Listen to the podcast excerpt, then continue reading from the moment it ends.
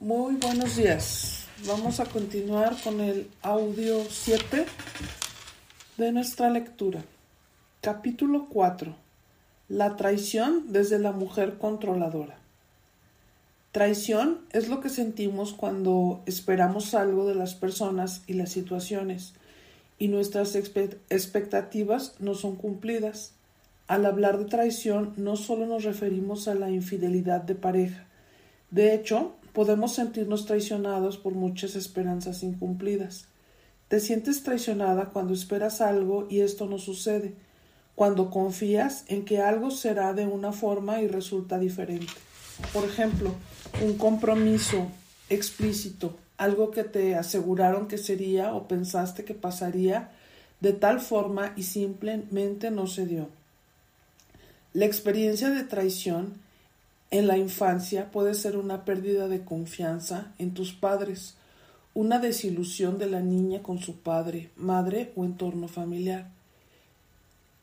Esperamos que los padres den afecto, protección, amor y aceptación. Sin embargo, hay experiencias desagradables como cuando te das cuenta de que tus padres no solo son los mejores, sino que son mentirosos o no son dignos de confianza. Con un padre o una madre alcohólicos, la pérdida de confianza es total, el entorno es hostil y todo es impredecible. Esto genera inseguridad, miedo, inestabilidad emocional en la niña porque está desprotegida, no se siente salvo y no puede crecer confiada. Sentir en la infancia que no somos amenazados, que nuestros padres son que nuestros padres nos aceptan, nos cuidan, nos ponen límites, que son los protectores y puedes creer en ellos, que el entorno es estable, etcétera, genera confianza en nosotros y en el mundo, lo cual es fundamental para crecer emocionalmente sanos. No tenemos que preocuparnos por, por defendernos, sino por crecer y punto. Crecer sintiendo que estoy bien con el mundo y el mundo está bien conmigo. Perder la niña de confianza en el entorno deja una huella dolorosa de traición, la cual se desarrolla los primeros siete años de la vida. Suele generarse en entornos caóticos e inestables, donde no hay estructura ni seguridad, sino ausencia, pleitos, agresión, abusos, desconfianza, o en familias con padres con tendencia a las adicciones y la pequeña se siente desprotegida. Un entorno típico de inestabilidad sería hoy todo está bien, pero mañana ya se pelearon tus papás y ya le pegó tu papá a tu mamá o viceversa. O ya se emborrachó tu papá y sientes mucha incertidumbre de lo que vaya a pasar. O también un día estás en casa y otro en casa de tus abuelos porque tus papás ya se pelearon. En general, todos son circunstancias que causan inestabilidad por lo que sientes que debes defenderte de ese entorno nada confiable, que hay que crecer rápido para tener el control. Esos ambientes tan amenazantes para la niña van quebrando su confianza, haciendo que crezca siempre la defensiva y aprendiendo a protegerse sola y desarrollando una necesidad de controlarlo todo.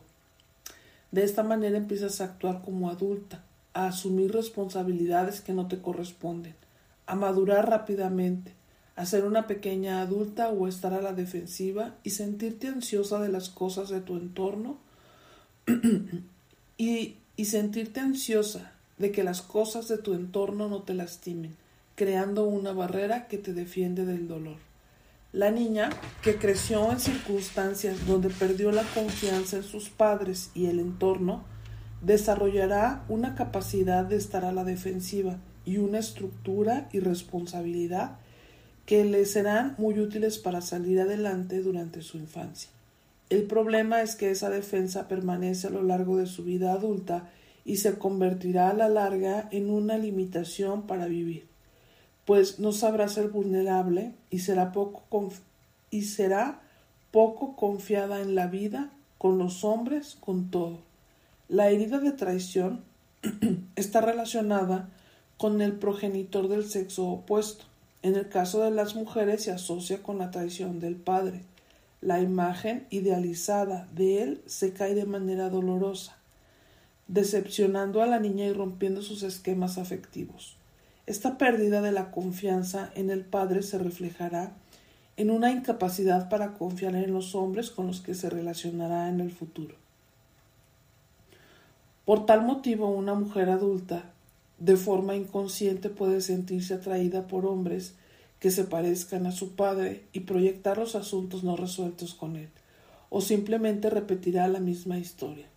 Un ejemplo de proyección sería si tu papá le fue infiel a tu mamá cuando eras niña, con tu pareja buscarás hacer que todo buscas hacer todo para que no se repita la misma realidad, pero al final la ansiedad y el miedo puede recrear la vieja historia de traición y llevarte al dolor original de la traición a la niña. Como dije en el capítulo anterior, cuando tenemos dolores no sanados hacia nuestros padres, en la vida de pareja buscamos cerrarlos y atraer un hombre parecido o alguien en quien proyectamos todas estas afecciones de la infancia. Los actos que rompen la confianza a una niña son relacionados con su padre.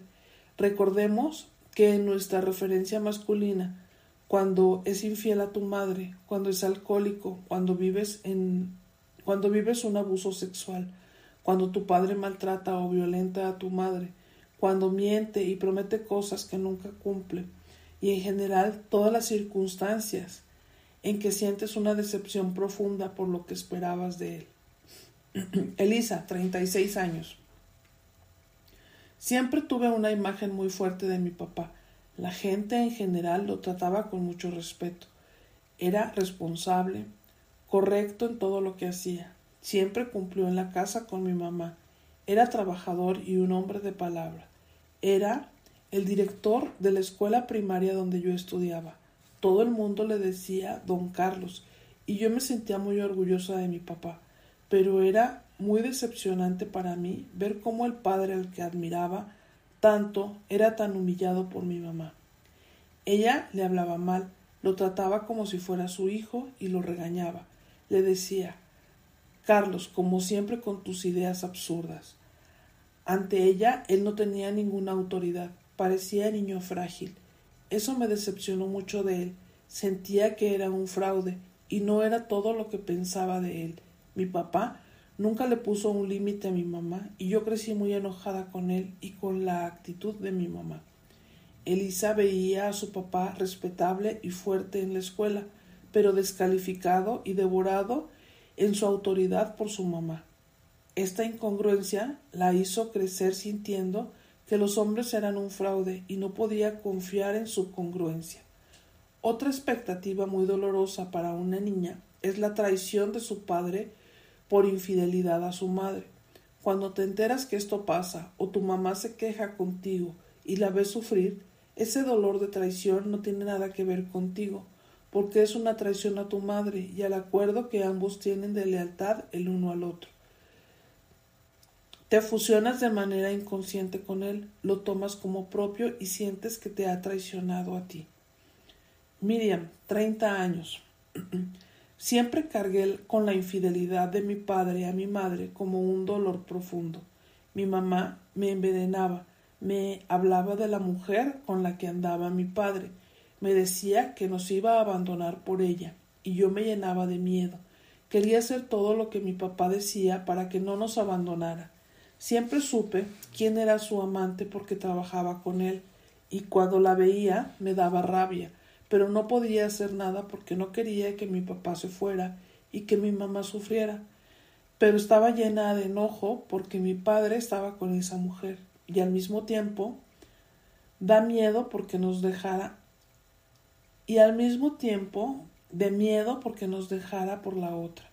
Miriam vivió la relación de su padre como propia porque su madre le remitió toda su frustración desde la incongruencia, desde la ignorancia y el dolor a una niña que no estaba capacitada para procesar sentimientos ajenos. La educó en los celos y el miedo al abandono, y por mucho tiempo esta experiencia la condicionó para vivir con un terrible miedo a la traición y al abandono de los hombres con los que entablaba cualquier relación.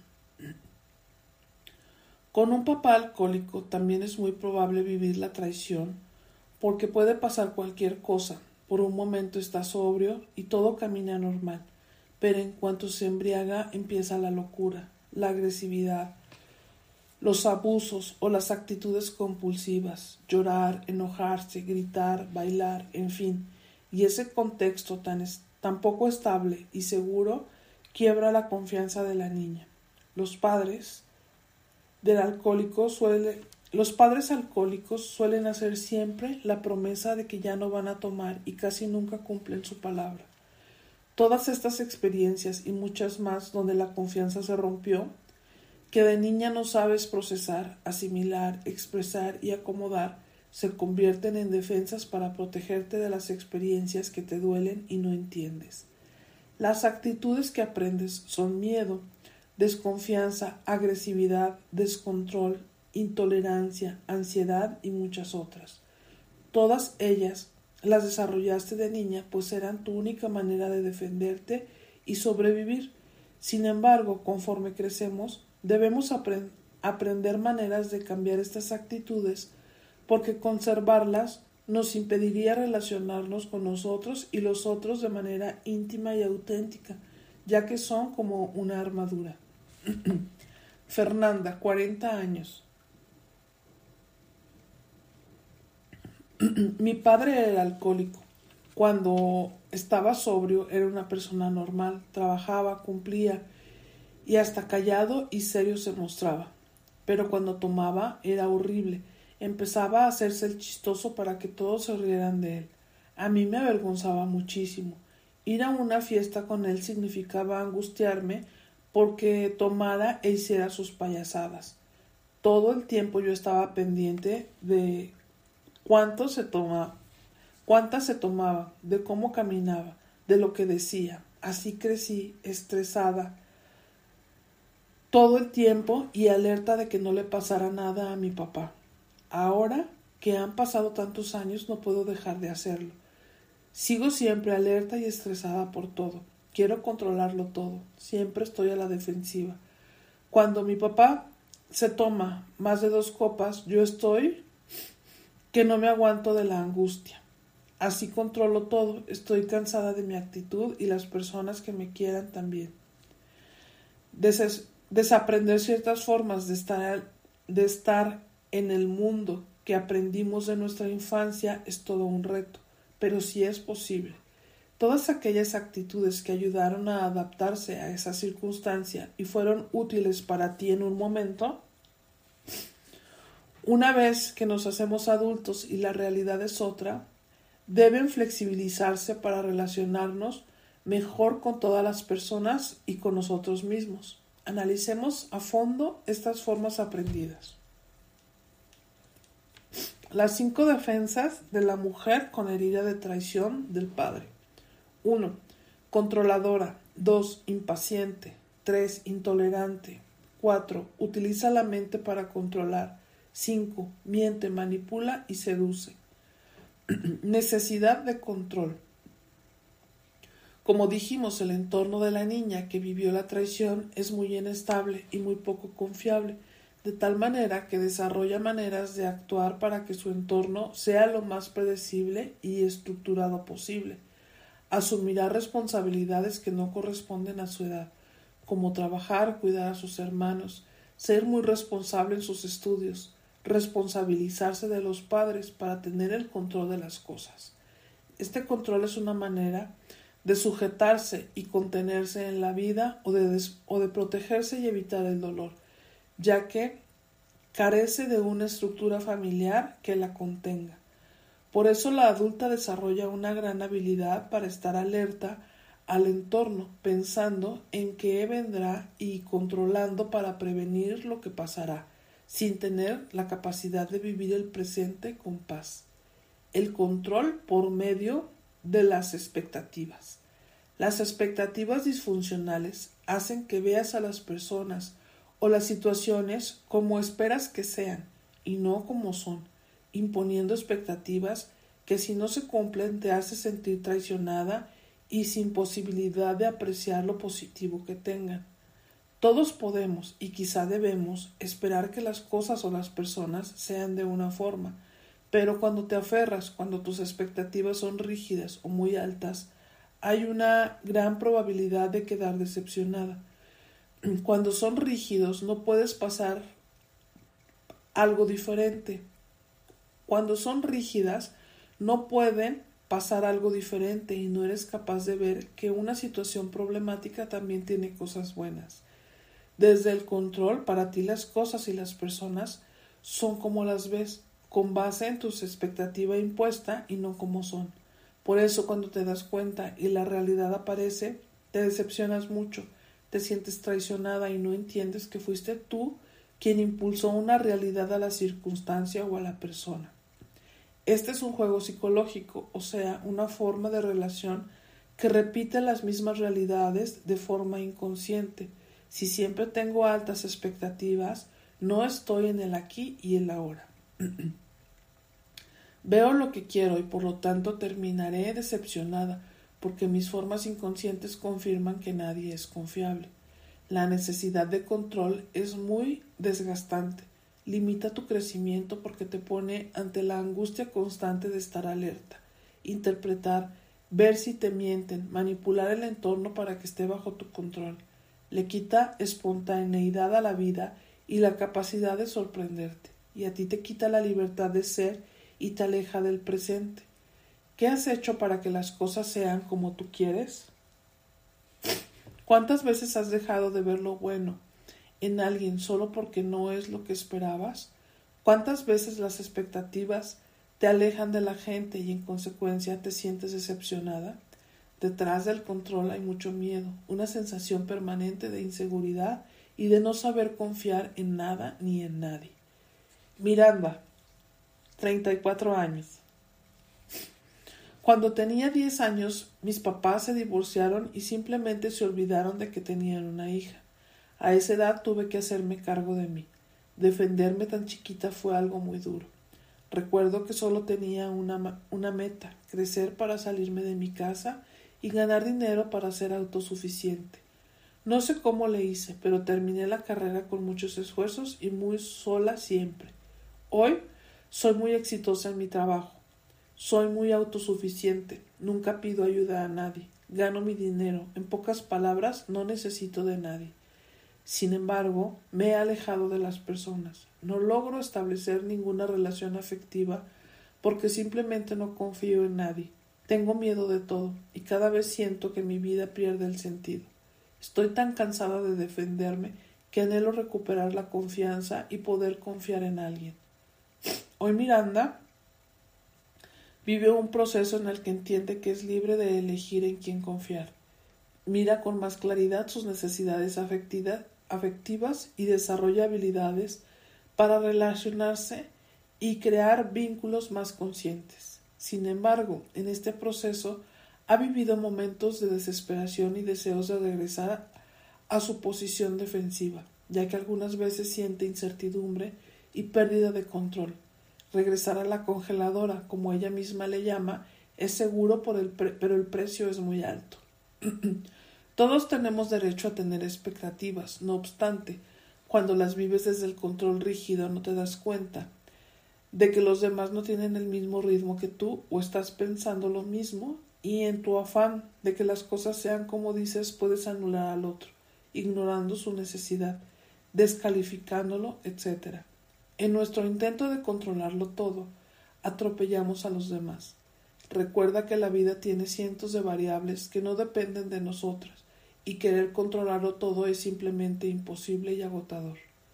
Cuando desarrollas esta actitud de defensa, uno de los hábitos más arraigados es sentir que tú estás bien y los demás mal. Te cuesta asumir tu responsabilidad, tus errores. Sabes que no siempre tienes la razón. No te gusta aceptar que te equivocas y te da mucho miedo ser vulnerable y reconocer que estás en un error.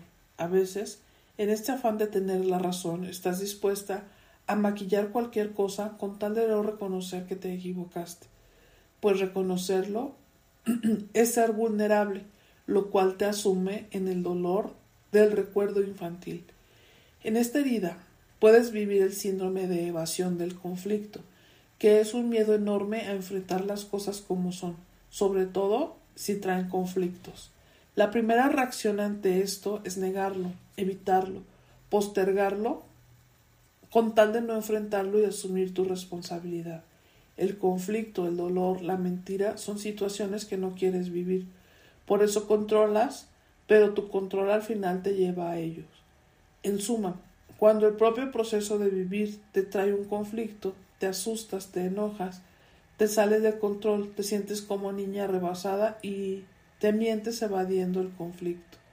El síndrome de evasión del conflicto es como guardar en un cajón basura y mugre que en algún momento llegará a un tope, se desbordará, se pudrirá y saldrá de manera muy violenta ensuciando todo. Los conflictos son parte de la vida. Una vida sin conflicto es altamente sospechosa. La única forma de no tener conflictos es desconectarte e intentar tener todo neuróticamente bajo control para que en apariencia nada te lastime, pero padeciendo una gastritis marca acme por todo lo frustrante y estresante que inconscientemente quieres mitigar.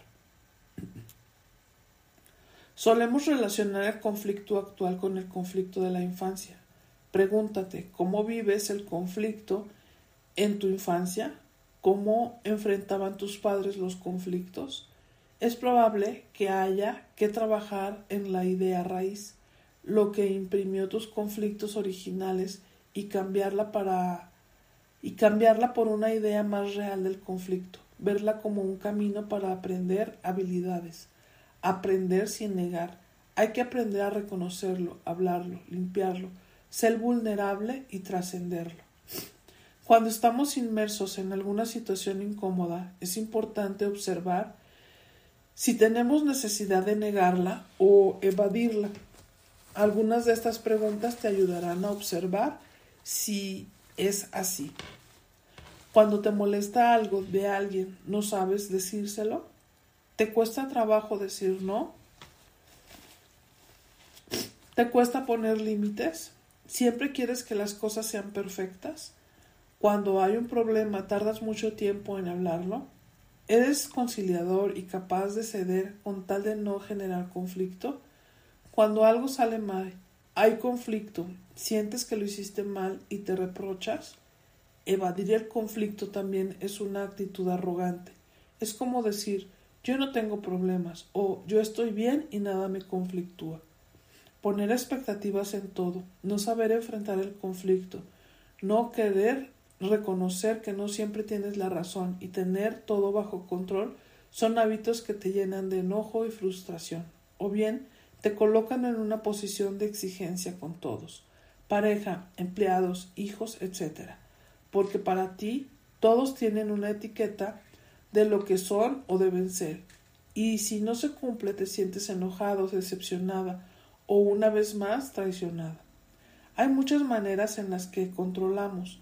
Por eso cada una debe preguntarse hoy ¿Cómo controlo a los que quiero? Mediante la ayuda incondicional, la capacidad de escuchar, de estar pendiente, de hacerte presente, de resolver sus problemas, de darle lo necesario o de plano organizarle la vida. Hay muchas maneras sutiles de control. Los hombres de la mujer controladora. Los hombres que como imán llegan a tu vida generalmente son de dos tipos, frágiles o controladores. Hombres frágiles con madres controladoras que desarrollaron una necesidad de que les digan lo que deben de hacer frágiles para tomar sus propias decisiones, sumisos, complacientes, sin iniciativa, con miedo al conflicto, dependientes, anulados, o del tipo controladores, no son vulnerables, sino más bien arrogantes, competitivos, extrovertidos, seductores, magnéticos, con miedo al compromiso, tienen éxito con las mujeres, dominantes y egocéntricos. Cuando tienes una relación con un hombre controlador, la dinamita es muy intensa.